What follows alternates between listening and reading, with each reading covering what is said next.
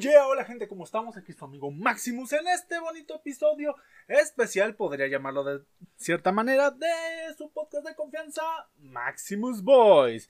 Si escucharon un ruidito por ahí, eran mis dedos tronando porque me estoy preparando porque esto puede llegar a ser muy largo o simplemente de lo entretenido lo acorto. ¿Y a qué me refiero? Que hoy tendremos un 2x1 en la sección de vale o no la pena. Sí, y sí, no debería ni siquiera sacarlo en esta semana, pero tomando en cuenta la frescura de los temas y que me salió uno de imprevisto que la verdad se me había olvidado porque sí lo había investigado en su momento, pero si, no es por el anuncio en una aplicación que tengo que me dice cuando salen ciertas series o ciertas noticias sobre el mundo geek, no me había enterado. Y es que hoy tenemos un 2x1 para una serie y una película y tienen que ver con el mundo de los superhéroes ya que es la serie de Falcon and the Winter Soldier y Justice League, el Snyder Cut. Y vamos a empezar por el que tal vez sea el más breve, principalmente porque nada más vamos a analizar su primer capítulo y de ahí no creo reseñarlo hasta que se acabe la serie y no creo hacerlo en formato de podcast porque sí me llevaría pues digamos que un trabajo un tanto aburrido porque sería capítulo por capítulo y sé que no a mucha gente le agrada eso y mejor lo resumo en escrito las partes buenas y malas. Pero bueno, empecemos con The Falcon and the Winter Soldier. ¿Y qué podemos decir de esta serie? Bueno, por lo que vi del primer capítulo, la verdad no hay grandes cosas de las que hablar o grandes cosas que hayan impactado en primeros minutos. Creo que ya al final del capítulo tiene una gran, ¿cómo llamarlo? Una gran resolución que da apertura. Ok, muchos no nos esperamos esto. Y ahorita van a ver por qué. Primero, antes que nada, nos presentan tanto a Sam Wilson, alias Falcon, como a James Burns Bucky, o alias el Soldado del Invierno, o The Winter Soldier. Viviendo sus vidas con todo lo pasado tras regresar de esos cinco años del chasquido. Bueno, después de que se revirtió el chasquido, mejor dicho, en la película de Endgame y vemos a Sam teniendo pues un trabajo o una posición estable en el ejército, pero con problemas económicos dentro de su familia, no directamente hacia él, pero sí hacia sus familiares allegados, si no mal me acuerdo su hermana y sus sobrinos. Y en el caso de James Burns o Bucky, para cortarlo, nos vamos a quedar con Bucky, pues él está en una travesía, podríamos llamarlo así, de redención en la cual intenta corregir o por lo menos compensar sus errores del pasado en el cual fue el soldado del invierno y estuvo bajo las influencias de Hydra, ayudando a los viudos o a los, ¿cómo decirlo?, afectados por sus, eh, eh, podemos llamarle misiones, por no llamar así. El que escuchó las primeras letras sabrá cómo completar lo que quería decir. Es que no sé si es baneable. Aunque tengo el explícito, capaz sí, lo puedo decir yo aquí haciéndome el que me importa. Bueno, sus acciones de asesinato, genocidio, homicidio, etcétera, etcétera, etcétera. Sí, ya lo dije. Bueno, la cuestión es que más que nada este primer capítulo se desarrolla a partir o a raíz de ver cómo es el presente actual de estos dos personajes que por obviedad de razones dado el título son los protagonistas de la serie como tal. Y bueno, más bien son 40, bueno, diría 30 y tantos minutos de introducción a cómo van a ser las vidas o cómo va a ser el preámbulo de estos protagonistas. Pero es en los últimos minutos, si no es que en el último, en el cual nos dan el giro de tramas. Porque al final de Endgame, y por cierto, esta sección va con spoiler. Spoiler. Sé que mucha gente, bueno, más que nada porque no tengo mucho público, no, no sabe en qué parte de mi vale o no la pena de Raya y el último dragón eh, son cosas con spoiler y bueno, muchos se darán cuenta por verdad que son cosas que no salen en el trailer. Pero aquí me puse a pensar y mejor sí voy a hacer esta alerta de espacio de spoiler, espacio de spoiler. Diciendo que al final de este primer capítulo nos presentan a un nuevo Capitán América. Y no, no es Sam Wilson y no, no es Bucky es un personaje nuevo, el cual, por lo menos de lo que he podido recapitular ahorita, em, tanto en internet como en una excavación en, el mundo del cómic, más que nada en la bibliografía del Capitán América, probablemente sea el agente USA o el personaje conocido como agente USA. Bueno, es el nombre que más aparece cuando ponen el reparto y el actor que interpreta a este nuevo Capitán América. Y creo que es el único personaje que lo tiene de manto alguien que no sea, pues obviamente Steve Rogers o alguno de nuestros colegas Sam Wilson o Bucky. Y creo que es la opción más viable, además de que es la oficial. Así que pues, igual veremos si le ponen ese nombre, pero la verdad interpreta a otro personaje más adelante o ahí veremos qué, qué va sucediendo. Igual mm, en los promocionales se muestra mucho al varón Simo, por si se preguntaban quién era el tipo de morado que salían en algunos promocionales con nuestros protagonistas. Es el personaje del varón Simo, o nada más conocido como Simo eh, tras la película de Civil War, que es el que, ya saben, organiza todo para que Tony Stark y Steve Rogers se peleen. Bueno, ese luego se vuelve en uno de los dirigentes de Hydra, por lo menos en los cómics, aquí no sé qué papel vaya a tener, pero lo más probable es que él vaya desarrollándose poco a poco como nuestro villano en esta serie. Y a ver en qué momento empieza a salir, porque si vamos por la misma ruta que WandaVision, creo que va a salir ya por los últimos episodios y va a tener como que mini cameos, obviamente con su rostro normal y luego de poco a poco transformándose en el varón Simo que se conoce de los cómics. Y bueno, ya para culminar, porque como les dije, esta iba a ser una versión breve, porque nada más de el primer capítulo, además de que no hay mucho que analizar, simplemente es un capítulo de retrospección y de análisis de cómo son la vida de nuestros protagonistas tras lo sucedido en Endgame. Puedo decir que si les interesa saber qué va a pasar con esto del Capitán América y si nuestros herederos a las ideologías y más bien al manto que dejó Steve Rogers, que son tanto Sam Wilson como Bucky Burns. Al igual que si les gustan las series de acción, porque se nota que va a ir mucho por ese rumbo, aunque este fue un capítulo un poquito pausado, lento hasta cierto punto, en el sentido de que no hay mucha acción, no hay mucho, no hay mucha adrenalina. O sea, los primeros 5, 8 minutos sí hay una escena ahí con Falcon, pero de ahí no ocurre gran cosa. También hay una mini escena ahí revisitando el pasado de Bucky, pero igual lo mismo. Así que si les gustan las series de acción y quieren ver qué va a pasar con estos dos personajes del universo cinematográfico de Marvel, porque la verdad el acrónimo luego me hago trabalenguas, sí recomiendo ver la serie, mínimamente para darle una oportunidad porque se ve que puede ir hacia nuevas cosas. Además ya está anunciado que va a tener impacto en tres obras o tres filmografías. Bueno, no ha estado confirmado si filmografías, refiriéndonos a películas de cine o películas en sí, pero sí va a tener impacto en tres proyectos que va a salir en, va a sacar en un futuro. ahora sí que Disney en colaboración con Marvel, o más bien Marvel con colaboración de Disney, aunque son lo mismo, así que no sé por qué digo colaboración, más bien Marvel Studios, así de fácil. Me estoy haciendo muchas bolas.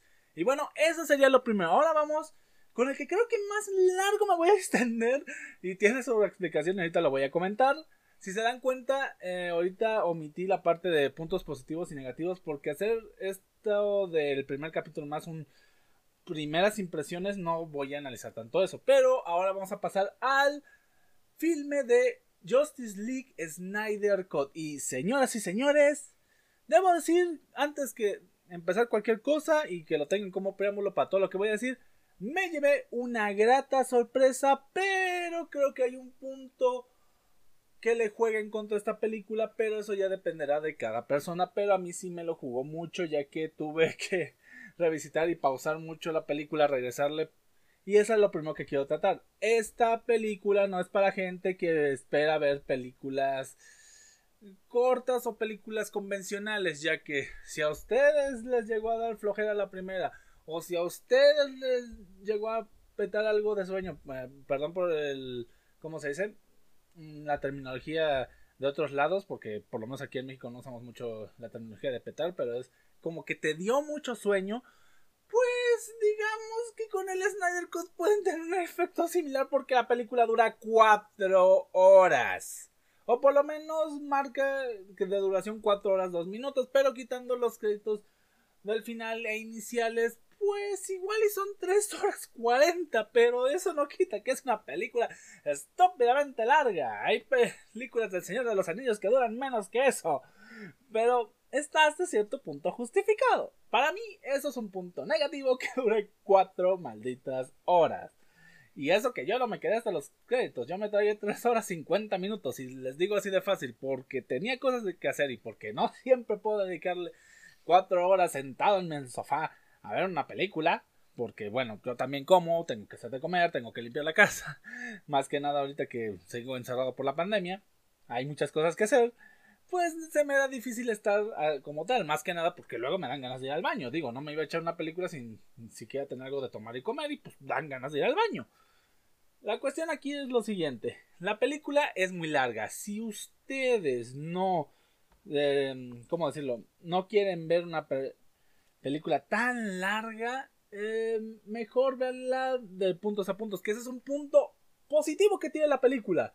Y es que está preparada para la longitud que tiene, ya que divide su, su trama en seis capítulos y un epílogo. No me acuerdo bien si existe un prólogo, aunque creo que como tal podemos decir que todo antes de que mencionen parte 1 se podría contar como prólogo. Y pues es muy llevadero por esa parte, porque bien puedes decir, no sé si ya llegaste a la parte 3 o parte 4, decir, bueno, aquí le dejo por ahorita, ya mañana le sigo, aquí le guardo qué minutito, en qué minuto me quedé y ahí le sigo. Pues ya sé en qué parte me quedé. Igual voy a ver si junto con este, ay, perdón, junto con este podcast hubo un, una imagen, ya sea en mi página de, de Maximus Dante in Face y en mi página personal ahora sí que en mi perfil de Facebook, que es Rubén Tello, eh, subo pues cómo está subdividido, más bien cómo está dividido eh, los capítulos del Snyder Code. Igual capaz y al momento en el cual estoy terminando de grabar esto, o, o más bien cuando haya subido la reseña breve escrita, porque para esto antes va a haber como que un preámbulo escrito, pues voy a subirlo. Ahí veré, ahí lo checaré. Lo tendré pensando mientras estoy elaborando este bonito podcast. Y bueno, esa sería la primera parte. La duración. Para algunos puede ser un punto negativo, para otros podría ser un me. Para mí sí es negativo porque la verdad no me gusta ver películas pausadas. Por eso no me gusta ver películas muy largas. Las únicas películas muy largas que sí me he echado de tirón son las del Señor de los Anillos y es por varios factores. Por lo cual luego tal vez trataré un podcast hablando de por qué para mí la mejor trilogía o la trilogía perfecta es la del Señor de los Anillos. Pero bueno, esa es otra cuestión. Ahorita, siguiendo con las cosas del Snyder Code. Bueno, primero, como lo comenté, o más bien lo vaya a escribir en la versión breve, si no es que ya lo escribí. La verdad, ahorita no estoy muy, ¿cómo decirlo? Confiado de que este vaya a ser el audio final o el podcast final que voy a subir a las páginas o más bien a Spotify, Anchor y todos ellos, pues habré comentado, o si no es que ya comenté, sigo hablando en presente pasado, que uh, podemos decir que arregla muchas cosas, pero no todas, algunas. Diría que algunas de las más importantes, además de que agrega muchas cosas interesantes. Entre ellas, eh, por cierto, esta review va con spoilers. Sí, porque tengo que confirmar cada vez que voy a hablar con spoilers y a partir de este punto voy a hablar con spoilers. Y sí, el tiempo de una película no es un spoiler para la gente que tenga esa cuestión. Y tampoco que esté dividido en partes es un spoiler. Igual voy a ver si en algún momento no es necesario decir que cada cosa que voy a decir es un spoiler porque me gusta hablar con detalles en cuanto a las películas. Pero bueno, eh, ahora sí siguiendo con la cuestión. En la película de Justice League original, por así llamarlo, o la de Whedon, la del 2017, para no sacarnos tanto de onda. El personaje de Cyborg es un personaje, pues podría pasar como secundario o terciario, pero aquí su historia tiene un mejor trasfondo y se entienden mejor sus acciones. Además, se le da un rol ah, más protagónico, se siente como parte de los miembros de la Liga de la Justicia y no solo un personaje añadido de último, de último minuto o añadido para meter el tema de las cajas madre y así. Ahorita no solamente es el tema de las cajas madres, que sí, obviamente sigue teniendo ese mismo rol, porque pues es parte de la esencia de esta versión de Cyborg, y bueno, la versión más reciente de Cyborg también tiene que ver con esto, pero también tiene mucho trasfondo como personaje, previo a su transformación en Cyborg, cuando aún era una... Bueno, no sabía si llamarlo adolescente o joven universitario, porque la verdad no me acuerdo en este punto de, de la conversación, pero sí tiene una mayor profundidad. No es solamente el chico que sufrió un accidente y se volvió un cyborg. No, te menciona como un poco más a fondo cómo la relación con su padre, qué pasó con su madre, los demonios que lo atormentan. En sí, parte de la conclusión es ¿cómo llamarlo? Que él mismo combate a esos demonios. Y en sí se podría decir que dentro de todos es el personaje más humano, tomando en cuenta que es casi en su mayoría un cyborg, que es casi en su mayoría máquina. Pero obviamente por la cuestión de aún tener esos recuerdos de humano, pues eh, tiene esa cuestión. Ahora, pasando al resto de los personajes, pues creo que la mayoría siguen siendo el, mismo que en la versión de 2017. Eh, Superman sigue siendo un, un desconocido cuando apenas lo resucitan. Wonder Woman y Batman técnicamente no tienen nada que añada ¿Cómo decirlo? Que añada a esa versión del 2017. Aquaman tampoco tiene, aunque, bueno, hablando de de Aquaman, se nota claramente que hicieron el cambio de Amber Heard por la nueva actriz, ahorita no me acuerdo el nombre, dado a todo el escandalito con Johnny Depp, pero eso pues, se, podía eh, omitir, pero sí se nota un tanto. El personaje de Flash sigue siendo Flash, tiene algunos comentarios extra y siguen acentuando esa parte cómica aunque también tiene un momento muy dramático, ya que es cierto que parte del final lo tiene Cyborg, pero también el otro, podemos llamarlo así, confabulador de que el final se haya hecho así es el propio Flash. Y nos recuerda mucho a lo que pasa en escenas de obras como, bueno, escenas, más bien en viñetas de obras como Flashpoint o si vemos la versión animada de Apocalypse War, también se nota mucho que toman inspiración en eso para esa última escena de cómo decir contener al villano al posible villano de próximas entregas. Porque sí en esta entrega Steppenwolf tiene un mejor trasfondo pero sigue siendo el villano recurrente de la saga. Cómo ponerlo eh, si lo tuviera que comparar la cuestión de villanos en esta nueva versión con otra película de superhéroes sería con la primera de The Avengers y Steppenwolf tendría el papel de Loki, pero en un Loki mucho más diabólico y mucho más sanguinario. Y em, ahora sí que el papel de Thanos lo tendría el que más seguramente sea pues el villano de esta saga si es que eh, cómo decirlo van a pues seguir sacando cintas porque no sabemos muy bien si con todo este embrollo de que se iba a resetear el universo cinematográfico de DC y que sale el Snyder Code y está teniendo buenas críticas, porque sí, también estuve checando eso, ha tenido buenas críticas y ha sido del agrado de la gente. No sabría decir si va a ser muy viable o si sí lo van a tomar los proyectos, pero el que vendría a tomar el papel de Thanos sería Darkseid. Y es raro para mí decir eso, porque técnicamente Thanos está inspirado en Darkseid y es Sé que ahorita en las películas es al revés, pero en el material original que son los cómics, Darkseid fue la inspiración para sacar a Thanos. Por si tenían esa duda, por si querían saberlo, o por si llegan a ver la película y ven a un monstruo gigante de color gris morado, dependiendo de la iluminación. Pues ese señor es Darkseid y ese señor en los cómics inspiró al conocido y famosísimo Thanos. Bueno, ahora la cuestión es que también hay muchas similitudes que podrán ver de primera mano, pero eso tiene que ver más con cuestiones de cómics, no es que se hayan inspirado en las películas de Marvel, porque ya me imagino a cada uno diciendo de que, ay, es que se copian de esto de la saga del infinito, que se copian de este personaje, y no, es que hay mucho material en cómics que la verdad respalda que eso no es una copia, es más bien una inspiración de la fuente original. Por ejemplo, aquí Darkseid, en vez de buscar las gemas del infinito y el guante, lo que busca es la fórmula de la antivida, que ya en esta película se nos adelanta que van a seguir buscando la Tierra, ya que en esta misma está esta fórmula. En alguna parte está grabada, pero ahí está. También hay que aclarar algo que comenté en la parte de Steppenwolf, y es que esta película sí tiene un poquito de escenas más crudas, más donde la violencia se nota explícita, sobre todo cuando Steppenwolf pelea con los atlantianos y con las amazonas, y se nota cuando les corta un brazo, cuando los parte a la mitad, cuando hay escenas sangrientas. O sea, si que si eso les quedó porque sí en la versión de Whedon sí hubo unos cortes por ahí de la violencia de no sé si por prisa o porque querían hacerlo family friendly, pues en esta versión hay un poquito más de violencia, un poquito más de cosas.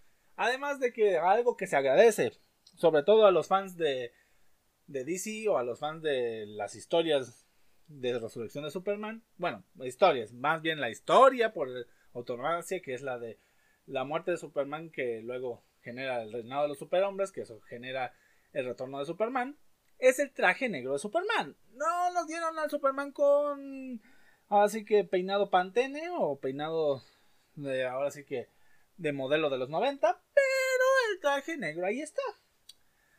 Y bueno, ¿qué más puedo añadir aquí? Bueno, más cosas que arregla son los huecos de trama que había en muchas ocasiones. Por ejemplo, el hecho de que de la nada, de una escena para otra, eh, Aquaman saliera con el tridente que conocemos de toda la vida. Aquí si nos explican más o menos desde los inicios de la película que ya se lo querían dar este personaje, ¿cómo se llama? Vulcan, al inicio de la película, pero él no quería, y no es hasta que ve que roban lo de la caja madre, que él dice, bueno, ya me toca defender, me toca entrarle los madrazos, y pues ya consigue tanto eso como la armadura que se conoce. Igual cuestiones como... Ah, se me fue ahorita la onda.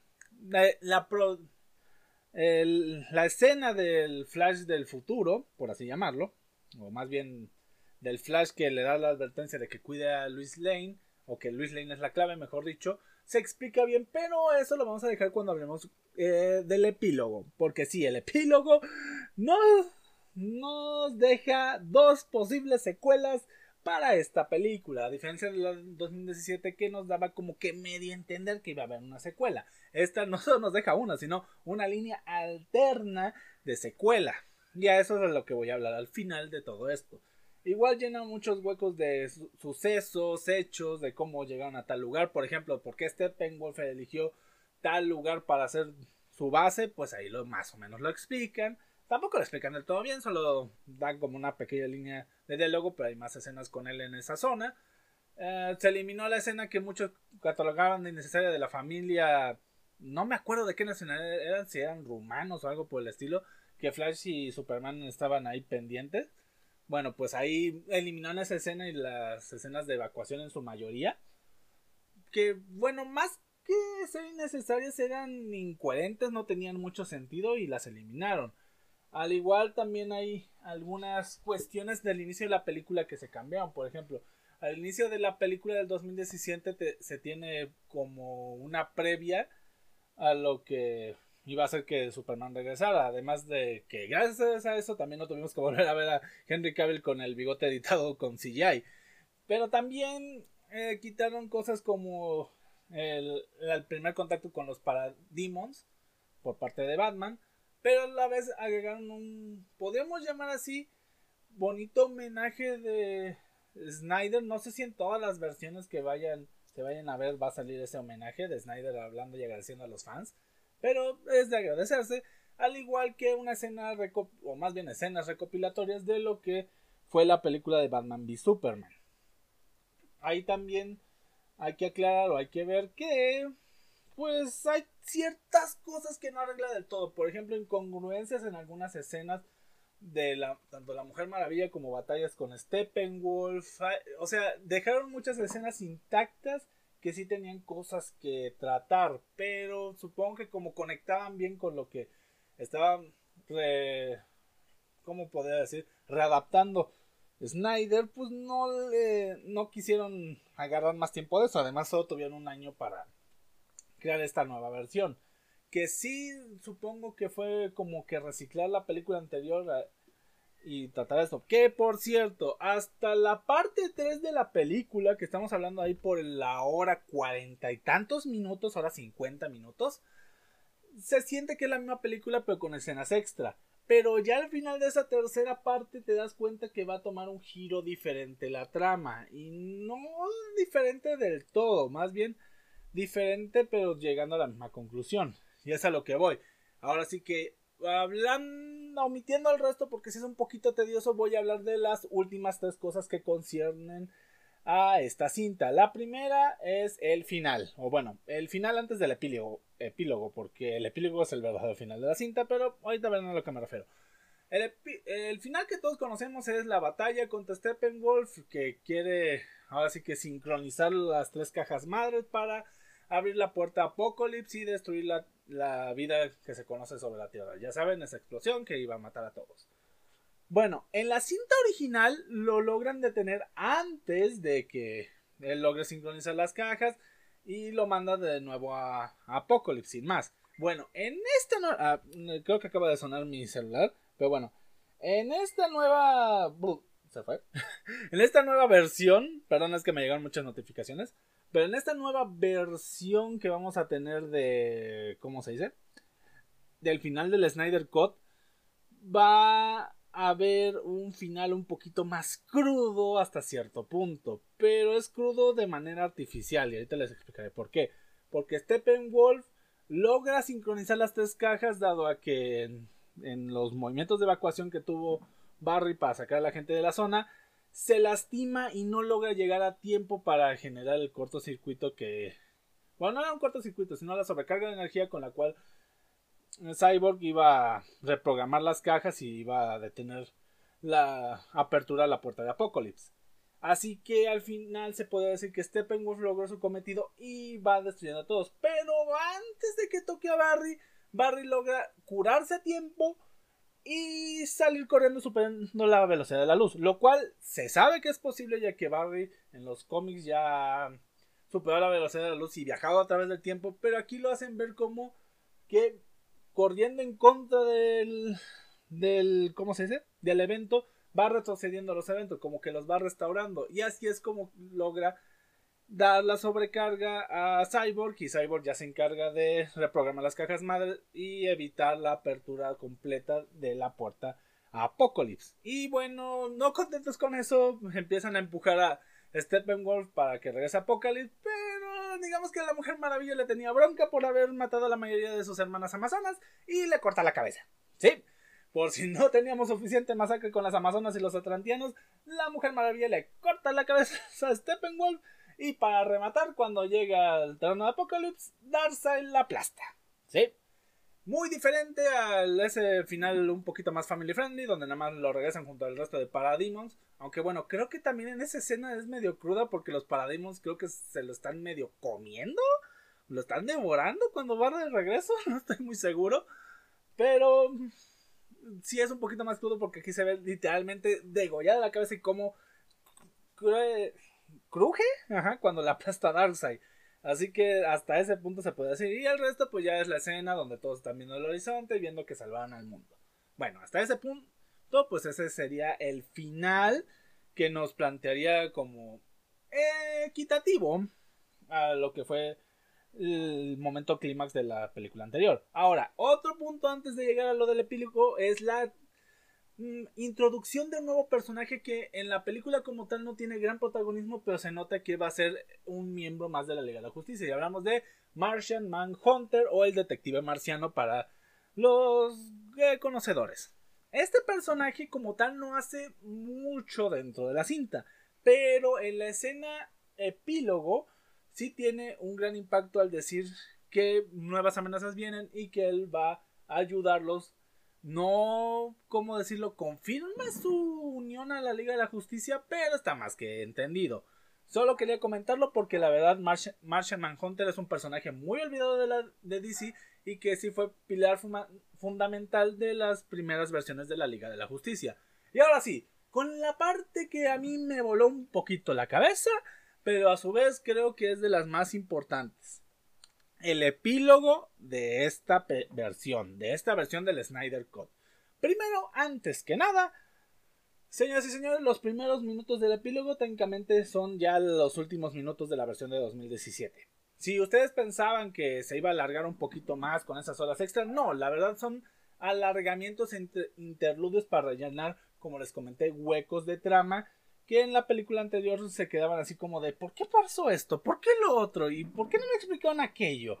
y otros cuantos pues para alargar un poquito más la trama y para meter los nuevos elementos como son Martian Hunter o, o el mundo de Apocalypse junto con Darkseid pero bueno en sí eh, los primeros minutos son eso pasa que llega un momento como de sueño reflexión podríamos llamarlo así donde Batman vuelve a tener, vuelve a aparecer con esa versión que se le llamó Batman Nightmare o Batman de pesadilla junto con Cyborg, junto con Mera y junto con Flash, el Flash del futuro que vimos en la versión del 2017 y no me acuerdo muy bien si en esta versión porque les digo, es muy larga y hay detalles en los cuales me tuve que ir a hacer otras cosas. También aparece aquí avisándole a Batman que Lois Lane es la clave. Y con esta escena del epílogo nos dicen, o más bien nos resuelven las dudas de por qué Lois Lane, qué va a pasar y qué fue. Bueno, señoras y señores, si alguno de ustedes jugó los videojuegos o leyó la serie de Comics Injustice, estamos eh, tal vez muy cerca de ver Injustice en pantallas de cine. Y eso se debe a que, primeramente, estamos en un mundo, de cierta manera podemos llamarlo post-apocalíptico, con un Batman, un Flash, un, un Cyborg y una Mera. Lo cual nos da a entender, sobre todo por una frase que dice Mera, que Aquaman no va a sobrevivir a lo que les voy a comentar ahora. Y por una escena que vimos, mm, por así llamarlo, de interludio durante la película, también la Mujer Maravilla no va a estar del lado de Batman. O por lo menos, capaz si no esté del lado de nadie. Pero eso ya se verá si llega a salir esa versión. Y bueno, también sale el famosísimo Joker Jesucristo, que terminó siendo Joker pelo largo, largo policía. La verdad, al final no hubo gran referencia religiosa dentro de la película y ese Joker nada más apareció como unos, ¿cuánto les gusta? Cinco minutos, pero con frases muy poderosas y muy hirientes que también nos dan a entender que en esta versión de Injustice, si es que llega a salir, vamos a tener a un Batman y un Robin, a un Batman con la culpa de un Robin muerto. Así que tal vez también vaya a haber una película con, dedicada a la muerte de la familia, si es que todo sale bien, si no es que nada más lo dejan como un easter egg, como al final de, bueno, como en la película de Batman v Superman. O si no es que técnicamente nos van a dejar con esa escena de Batman v Superman para entender el Robin que se, que se le fue, que se petateó. La cuestión es que se deja muy en claro que fue cuestión del Joker, aparte de todo, obviamente, todo el grafiteado que se vio en el uniforme de Robin en Batman v Superman. Pero igual, lo más importante es lo que sucede cuando Cyborg dice ya nos encontró. Y aparece Superman con los ojos a punto de disparar una visión calorífica. Señoras y señores, en ese momento dije Injustice. Ya. Se nos va a venir Injustice. ¿Por qué? O lo más probable es que sea Injustice. Capaz si es una película donde Superman nada más va a ser villano, pero nada que ver con Injustice.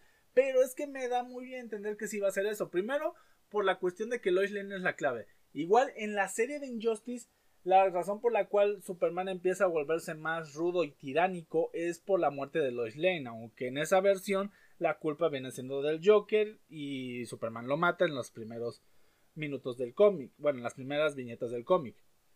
Pero en esta nueva versión parece ser. Perdónenme tantito. Ah, perdón. Ajá. En esta nueva versión parece ser que el Joker no tiene nada que ver directamente con eso porque tanto sigue vivo como va a ayudar a Batman a encargarse de, de esta versión malévola o mala de Superman. Y la verdad sí me deja con mucho hype ese momento de epílogo y también aclara muchas de las cosas de por qué Lois Lane, por qué aparecían esas imágenes del Guasón y aquí en esta escena resuelven todo eso de lo que iba saliendo. Igual, hablando un poquito más del epílogo, creo que aún se sigue con la idea, si no es que se va a seguir con la idea de tener al sindicato del crimen, que en este momento nada más están confirmados. Bueno, no vi no terminé de ver Wonder Woman, así que no sé si hay una escena poscrito con Cheetah uniéndose a Lex Luthor o algo por el estilo, pero hasta el momento que yo sepa confirmados nada más están Lex Luthor y Deathstroke dentro del sindicato del crimen. Y más que nada por ese último minuto del filme, parece ser que el sindicato del crimen, o más bien la Liga de Justicia contra el sindicato del crimen, va a ser la segunda película a estrenarse en este nuevo formato. No sé si Snyder va a seguir dirigiendo, porque ya antes de pasar a los créditos nos ponen próximamente en otoño. O sale en otoño, ¿no? ahorita no me acuerdo bien. Y ahí donde me quedé con, ok, esto no lo van a dejar del todo aquí. Si no son las continuaciones que estoy diciendo, van a sacar más filmes de DC. Parece que Warner no se ha rendido del todo con estas cintas del universo cinematográfico. Igual quién sabe y nos sacan otra cosa que nada que ver, pero ya por lo menos nos tienen emocionados con un nuevo filme para otoño de la Liga de la Justicia. Y bueno, señoras y señores, ya para terminar con esta reseña review ya más extendida sobre el Snyder Cut, déjenme decirles que si tienen cuatro horas disponibles de su vida, quieren rellenar huecos que tal vez les quedó del 2017 y quieren ver una mejor, no sabría decirles si la mejor, pero sí una mejor adaptación que la del 2017 de la Liga de la Justicia, vale la pena ver el Snyder Cut. Igual, si quieren ver otra versión de los inicios de la Liga de la Justicia, hay una película animada que se llama Justice League, Justice League War o Liga de la Justicia Guerra o Liga de la Justicia War, porque no sé si tradujeron la palabra guerra al español, que es una versión animada condensada de lo que esta película trató y creo que con una mejor resolución con el villano, sobre todo porque el villano en esa versión es Darkseid. Y bueno, sin nada más que decir, espero les haya gustado esta reseña 2x1 y eh, más bien este vale la pena o no vale la pena de tanto de Winter Soldier and the Falcon o más bien de Falcon and the Winter Soldier y el Snyder Cut. Ambas recomendadas, sobre todo si les gusta el mundo de los superhéroes. Eh, promete mucho Falcon and the Winter Soldier. Y el Snyder Cut es una buena forma de reivindicarse por parte de DC y dándole la oportunidad a Snyder de mostrar lo, de lo que hubiera sido capaz la película de la Liga de la Justicia. Ahora sí, sin nada más que decir y saltándome las... Ay, perdón, me atoré un poquito de tanto hablar, pero sí. Y ahora sí, no me quiero ir sin antes.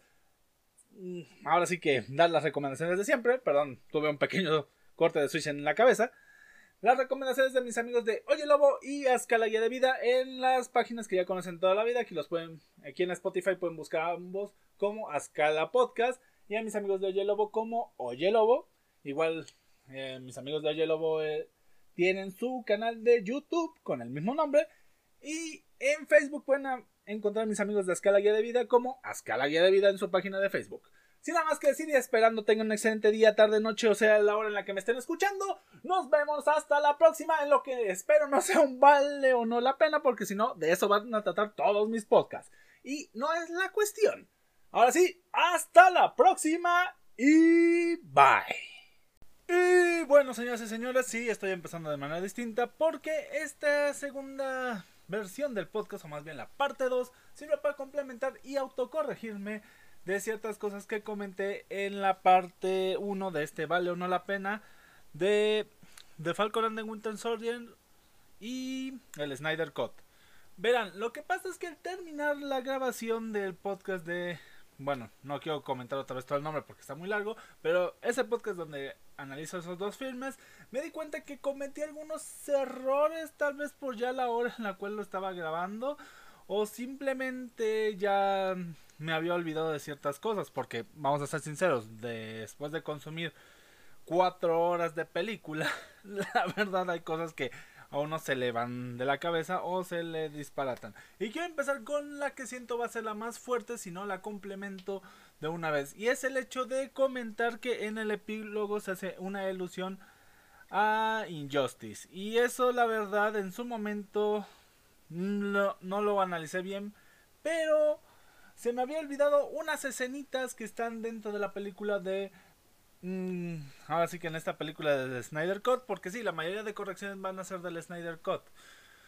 Y es el hecho de que se toma una escena donde se ve a eh, Superman con Lois Lane en los brazos y se nota la figura ahí de Darkseid, por lo que se da a entender que más que una alusión en Justice es que en esta ocasión o en este mundo posapocalíptico es eh, Darkseid el que hace que Superman se vuelva malo o más bien que empieza a controlar a, a Superman por la desesperación de perder a Lois Lane. Eso es lo primero. Cabe aclarar que esto no significa que no pueda desatarse un injustice aparte de esto, pero esas ya son 100% ideas mías. Creo que igual al comentar de ese epílogo comento que es una posible alusión a un injustice, pero no nunca lo confirmo como tal. Y ahorita menos aún lo confirmo. Pero eso no puede aclarar que tal vez al final de esa mm, película, si se llega a hacer una película de qué pasa si Darkseid gana, pues no vaya a ser que Superman ayuda a derrotarlos, pero al final aún sigue con esa ambición de querer gobernar todo para que no vuelva a pasar todo como sería en Injustice. Pero sigo diciendo, eso es un muy probable, por el momento solo está confirmado que todo parece indicar que en eso conocido como la pesadilla de Batman o ese futuro donde Darkseid gana, pues va a haber un ¿cómo se dice? un papel de Darkseid en cuanto a Superman pasarse al lado malvado, por así llamarlo, o ayudarlo cuando consigue la, la fórmula de la antivida. Ahora, también otros guiños que no recalqué, pero no sé por qué este se me fue si es muy importante y es la alusión a los linternas verdes. La verdad hay un en esas mismas escenas donde se muestra a Superman siendo el malo en, la, en uno de los siguientes filmes, que estoy casi seguro que va a ser como el tercero, porque el siguiente está casi confirmado que puede llegar a ser Sindicato del Crimen, o también se me olvidó mencionar que podría ser Batman y Superman enemigos públicos, pero lo veo poco probable ya que Ben Affleck ha anunciado que no va a participar en otros proyectos como Batman, a excepción de otro que ya hablaremos más adelante. Pero bueno, la cuestión aquí, y cabe recalcar, es el hecho de que nuestro amigo hombre de acero, pues está volando por encima de un montón de escombros, pero dentro de entre ese montón de escombros hay un cuerpo que da alusión a un linterna verde. No está confirmado cuál es, hay muchas teorías de quién podrá, podría ser, pero no se ve como que un linterna verde de la raza humana. Así que pues igual puede ser un guiño para una próxima aparición de algunos de los conocidos. Obviamente todos esperamos que sea Hal Jordan, pero también algún otro linterna verde no caería mal para completar a la Liga de la Justicia. Igual hay muchos cameos, sobre todo de un... Se le hace mucho énfasis en el epílogo al profesor que era compañero del papá de Cyborg, el cual sufre un final un poquito trágico, el papá de Cyborg. Y ese doctor, ya analizando y investigando un poquito más, me doy cuenta que era uno, un personaje que sí creí que era, pero no me sonaba el nombre, y era un portador del manto de Atom. Atom es uno de los superhéroes que en los cómics ha tenido más fuerza en cuanto a ser parte de la Liga de la Justicia.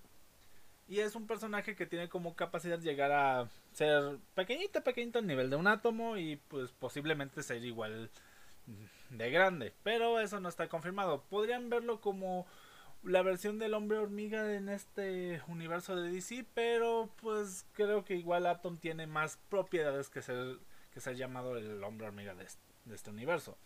Lo siento si hago mucha comparación con Marvel, pero sé que para la mayoría del público general se le va a hacer más común tomar a un superhéroe, a un personaje ya conocido, que si me voy a remontar a los cómics y a todo lo demás. Igual, otras cuestiones que no vi era que lo que yo tomaba como tal vez innecesario, que me sacó un poquito, era el hecho de que Flash tuviera esa habilidad de manipular el tiempo para salvar el día al, último momento. La verdad, no sabía esta historia, aquí sí peco de eh, desinformado, que próximamente sí va a seguir el proyecto de Flash, de la película de Flash, y va a tener lugar con la historia de Flashpoint. O sea, todo está rumbo a, eso. Y está bien que no esté preparado, el Snyder Cut no estaba visualizado a dar esas premisas, pero es un gran detalle por parte de, de Snyder. ¿Por qué? Porque nos da un preámbulo de la capacidad que tiene Barry Allen de poder viajar en el tiempo ahorita una versión tanto limitada que por cierto también se me olvidaba una escena cuando quieren revivir a Superman también hace como que el tiempo se atrase un poco para que sincronice los tiempos. Bueno, para los que entenderán es el tiempo en el que cae la, la caja madre al agua y él pueda energizarla para así resucitar a Superman. Pero bueno, son datos que se me fueron yendo, entenderán, es una película de cuatro horas y, la verdad se me fue y yo quise hacer el podcast ya con la información que tenía y la verdad ahí podría haber pecado un poquito de adelantado o apresurado y no ver esas cosas. Otra cosa que no comenté en su momento fue el, la mejora en el diseño de personajes. Tanto Steppenwolf como algunos de los diseños de los eh, Pandemonium, se me fue el nombre de, de los bichitos estos. ahorita les digo, estoy grabando y hay nombres que se me van. Pero de los esbirros que trae este Penwolf para buscar las cajas madres, pues están mejor logrados, diría yo, están mejor diseñados. También la cuestión de la iluminación y la cuestión de las escenografías tiene un mejor acabado, no se ve tan oscuro y tan tétrico como en anteriores. O sea, sí mantienen esa esencia, pero no es tanto. ¿Y qué más podría añadir? La verdad, hay muchos datos de personajes, pero son personajes más rebuscados o personajes que pues ya sería meterme con cosas más del cómic. Por ejemplo, los dos personajes que salen al lado de Darkseid al momento de, de que ya Steppenwolf cae, pues sí tienen su relevancia, pero ahorita tal vez no valga tanto la pena mencionarlo. Solo les comentaré que es algo que se llama los nuevos dioses y hay dos facciones y que está anunciado tal vez un proyecto con ellos y ahí se pueda ahondar más en el tema. Pero de momento solo les diré que esos dos personajes que salen con Darkseid al momento de abrirse el portal sí son relevantes. Aunque en para esta película no tanto, al igual que el mismo Darkseid. Aunque también hay que aclarar el buen trabajo que se hace con los, no sé si llamarlo flashbacks o premoniciones, creo que son más premoniciones porque van dirigidas al futuro, de Darkseid dominando, porque ahí se muestra lo que yo comentaba en el epílogo, que creo que igual por ser el epílogo se me pasaron muchos datitos o muchos puntos que no mencioné muy bien, entre ellos que sí se muestra cuando Darkseid vence a Aquaman, pero nunca se aclaraba si estaba muerto, por lo menos yo no lo aclaré. Pero ya con esa escena epílogo te confirman que, pues, si mínimamente no muerto, está discapacitado para combatir a Darkseid. También está la escena que les comentaba de la Mujer Maravilla, y ya con todo esto confirmado, sí se da a entender que la Mujer Maravilla muere a manos de Darkseid o, o, de Superman, ya controlado como les comentaba, y por eso no aparece en esa escena epílogo junto con Batman, Mera, Cyborg y todos los demás. Y bueno, son detallitos que quiero abarcar para que no se note tan desinformado. Igualmente invito a la gente que solo haya escuchado la parte 1 o los primeros minutos porque igual planeo juntar ambos podcasts en uno para no ser, ¿cómo llamarlo? Tan... Eh, tan flojo, se puede decir en poner dos podcasts diferentes, pero sí veía necesario el hacer este esta segunda parte complementaria, que va a ser mucho más corta que la original, principalmente porque es para arreglar esas pues como podrían llamarlo metidas de pata en cuanto a mi opinión. Primeramente, discúlpenme el casi casi presuponer un injustice, o sea, no estoy diciendo que no pueda suceder, pero ya lo veo más complicado recordando esos pequeños detalles. Igual los, los diseños no los mencioné en su momento, pero es algo bueno a destacar, al igual que creo que sí lo comenté en la primera parte. Está la cuestión de que las, ¿cómo se dice? Los principios o más bien las motivaciones de Steppenwolf son mayores, o por lo menos entienden más. Antes Steppenwolf parecían nada más un esbirro que iba por ahí abriendo las puertas para Darkseid o para Apocalypse, mejor dicho, pero no sabíamos para qué o si servía para alguien. Se daban como que entre las sombras ahí, pero ahorita ya se da como que a entender que Steppenwolf es un un cómo decirlo ayudante de Darkseid, pero pero desterrado por alguna falta o por algo que no hizo bien y busca redimirse al abrir las puertas de Apocalipsis hacia la Tierra. Igual también se plantea el hecho de que Steppenwolf aquí cumple un papel muy distinto al de los cómics, donde Steppenwolf es familiar, si no me acuerdo, el tío de Darkseid en las versiones, ah, ahora sí que de de a dibujito, de a, de historieta.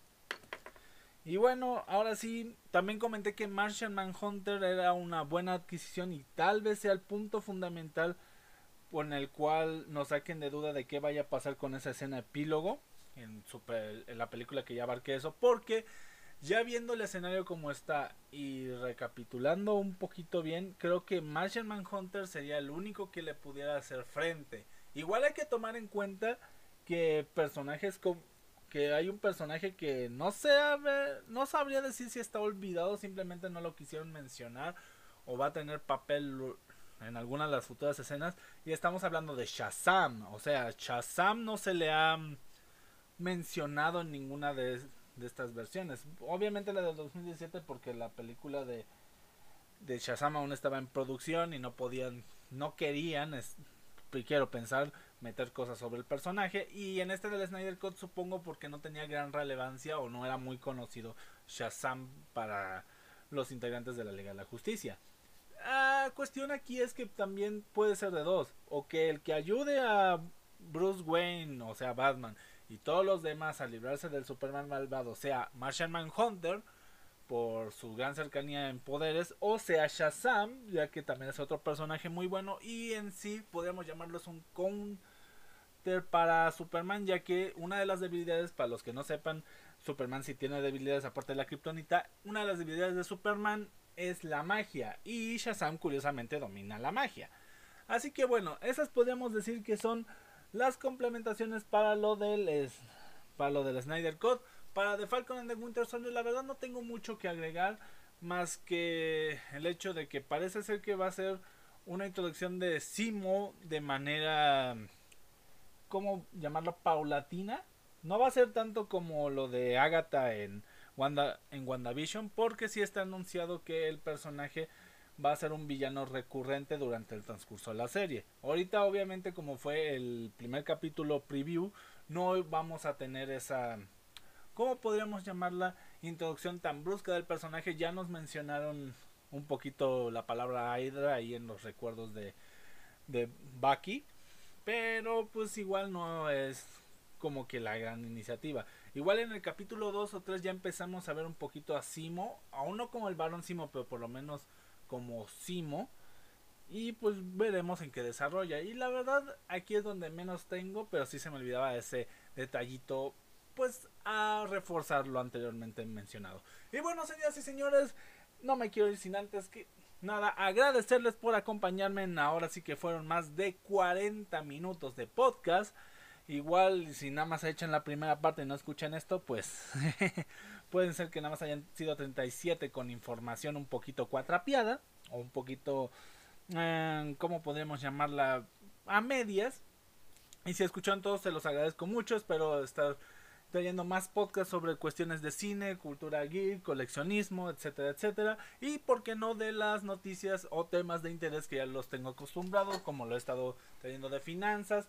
Las noticias creo que ya va a pasar a segundo plano, sobre todo porque, pues, digamos que no me sentía cómodo al hacerlas. Lo sentía como una fase más experimental que no me terminó de agradar al final. Y pues los temas de pláticas de cosas de interés, como lo podrían ser este, la era de cristal, que ya les dije, para mí no es generación, es una era de cristal. O cuestiones más sobre las verdades incómodas, que lo hice el, a inicios de esta semana, pues puedan ser más de su agrado. No me quiero ir sin antes también ah, agradecerles por la hora en la que me estén escuchando, ya sea de día, tarde, noche o la hora en que me estén escuchando. Ya sé, eso no es repetitivo, pero tenía que decirlo. Hasta la próxima y bye. Adiós.